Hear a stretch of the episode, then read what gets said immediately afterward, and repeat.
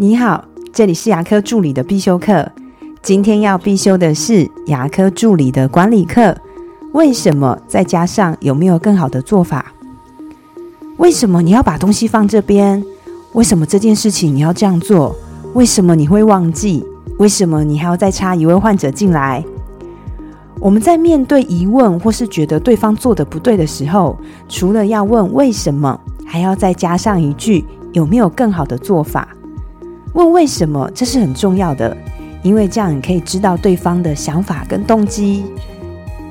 通常在我们实际的生活中，你的主管或是老板问完你为什么，接下来后面的对话就应该是指责比较多，就像是你为什么会这么做呢？上次开会不是就跟你讲不要这样了吗？所以比较恰当的做法是先问对方为什么，说明自己的想法后，再加上有没有更好的做法。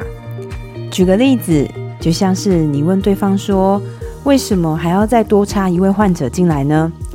助理的答案可能会说：“因为患者他只是讲说要带小孩检查一下，盖一下学校发的口腔检查单而已。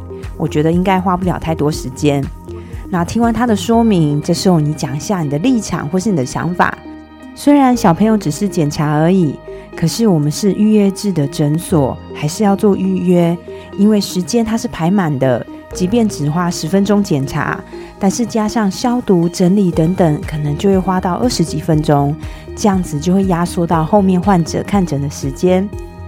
为了确保对方已经理解了你的意思，所以你还要再加上一句：如果再遇到同样的状况，你认为有没有更好做法呢？助理听完，他可能会说。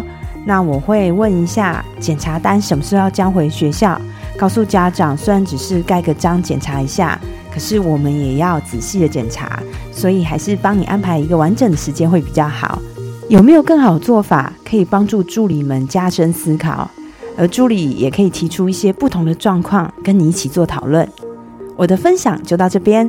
如果觉得今天的内容对你有帮助的话，请帮我下载下来或分享出去，让更多人听得到。